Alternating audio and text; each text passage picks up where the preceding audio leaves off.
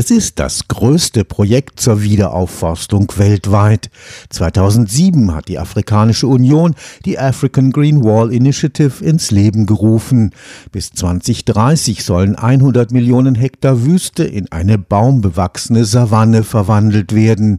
Ziel ist es, vom Senegal bis nach Djibouti einen 8000 Kilometer langen, 10 Kilometer breiten grünen Gürtel quer durch den afrikanischen Kontinent zu legen.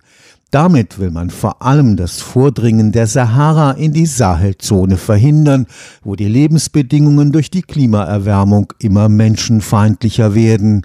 Gewaltige Mengen CO2 könnten dadurch aus der Atmosphäre gefiltert und Hunderttausende Arbeitsplätze geschaffen werden.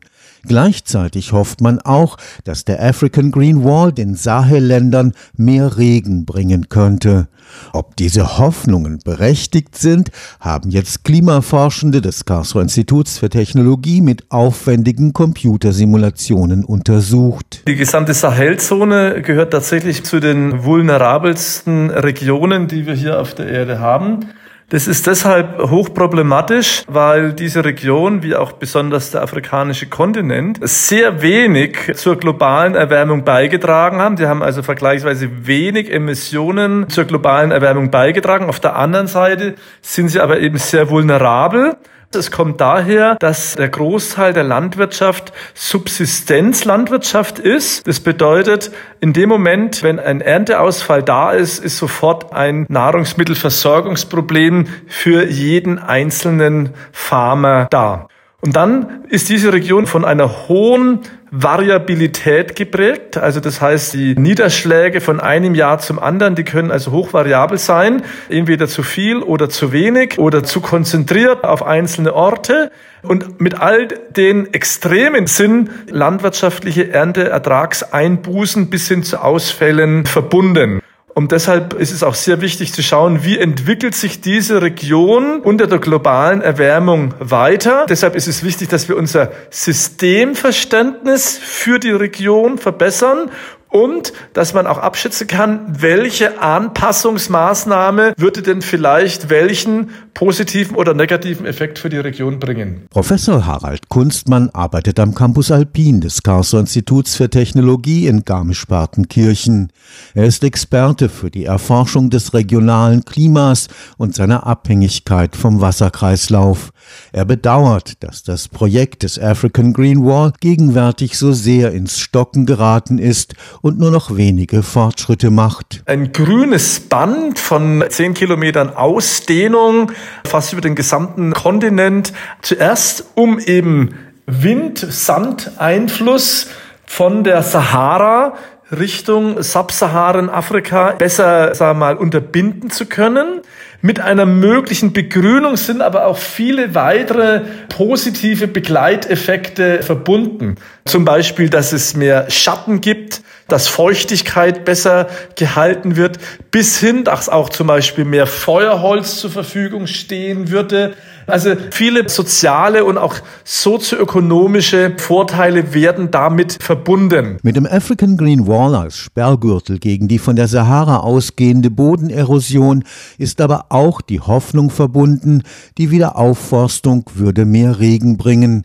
Eine Hoffnung, die jetzt durch die Forschungsergebnisse enttäuscht wurde. Wir haben gesehen, dass sich regional Niederschlagsmuster verändern, aber auch wenn wir Änderungen sehen, ist es aber leider so, dass diese Änderungen nicht statistisch signifikant sind. Das heißt, die Änderungen, die man da bewirbt, das ist ein großer Teil Rauschen. Das Änderungssignal paust sich also nicht deutlich über üblichen, hier von uns eben auch quantifizierten Rauschen durch. Und deshalb kann man eben nicht sagen, für diese Region, für diese Maßnahme, dass es zu einer erhofften Verstärkung der Niederschläge kommt. Dieses enttäuschende Fazit hat Bedeutung auch über die Sahelzone hinaus.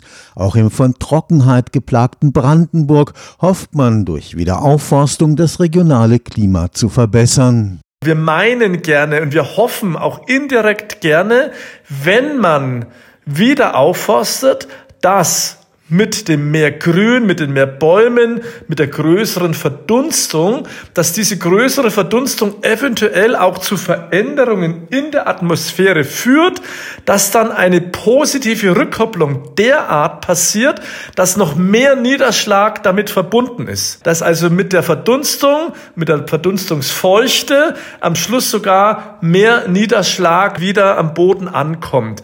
Und das interessiert uns, weil das wird sehr häufig eigentlich auch mit Wiederaufforstungsmaßnahmen impliziert. Die wissenschaftliche Fundierung dieser Annahme, die ist aber häufig sehr dünn auch nur manifestiert. Die kann regional sehr unterschiedlich sein, hängt von der expliziten Aufforstungsstrategie ab. Und uns hat eben hier interessiert, ob es eine solche positive Rückkopplung, nämlich mehr Niederschlag durch diese spezielle Aufforstung der Great Green Wall geben könnte oder nicht. Ich bin der Meinung, dass wir auch bei anderen Aufforstungsprojekten tatsächlich etwas zurückhaltender sein müssten, was mögliche selbstverstärkende Effekte in der Niederschlagsgenerierung angeht. Auch wenn ich betonen muss, diese Studie ist tatsächlich für diese Region und für diese spezielle Aufforstungsmaßnahme gemacht. Sie erlaubt jetzt keine weiteren allgemeingültigen Schlussfolgerungen, aber mein Eindruck ist, wir sollten tatsächlich etwas vorsichtiger sein mit dieser mit fließenden Hoffnung, wenn man aufforstet, dass es mehr regnet, weil auch wir hier in dieser Studie eben gesehen haben, nein, so direkt kann man es eben nicht immer ableiten. Der Negativbefund für den Sahel wurde nur möglich durch eine hochkomplexe Computersimulation,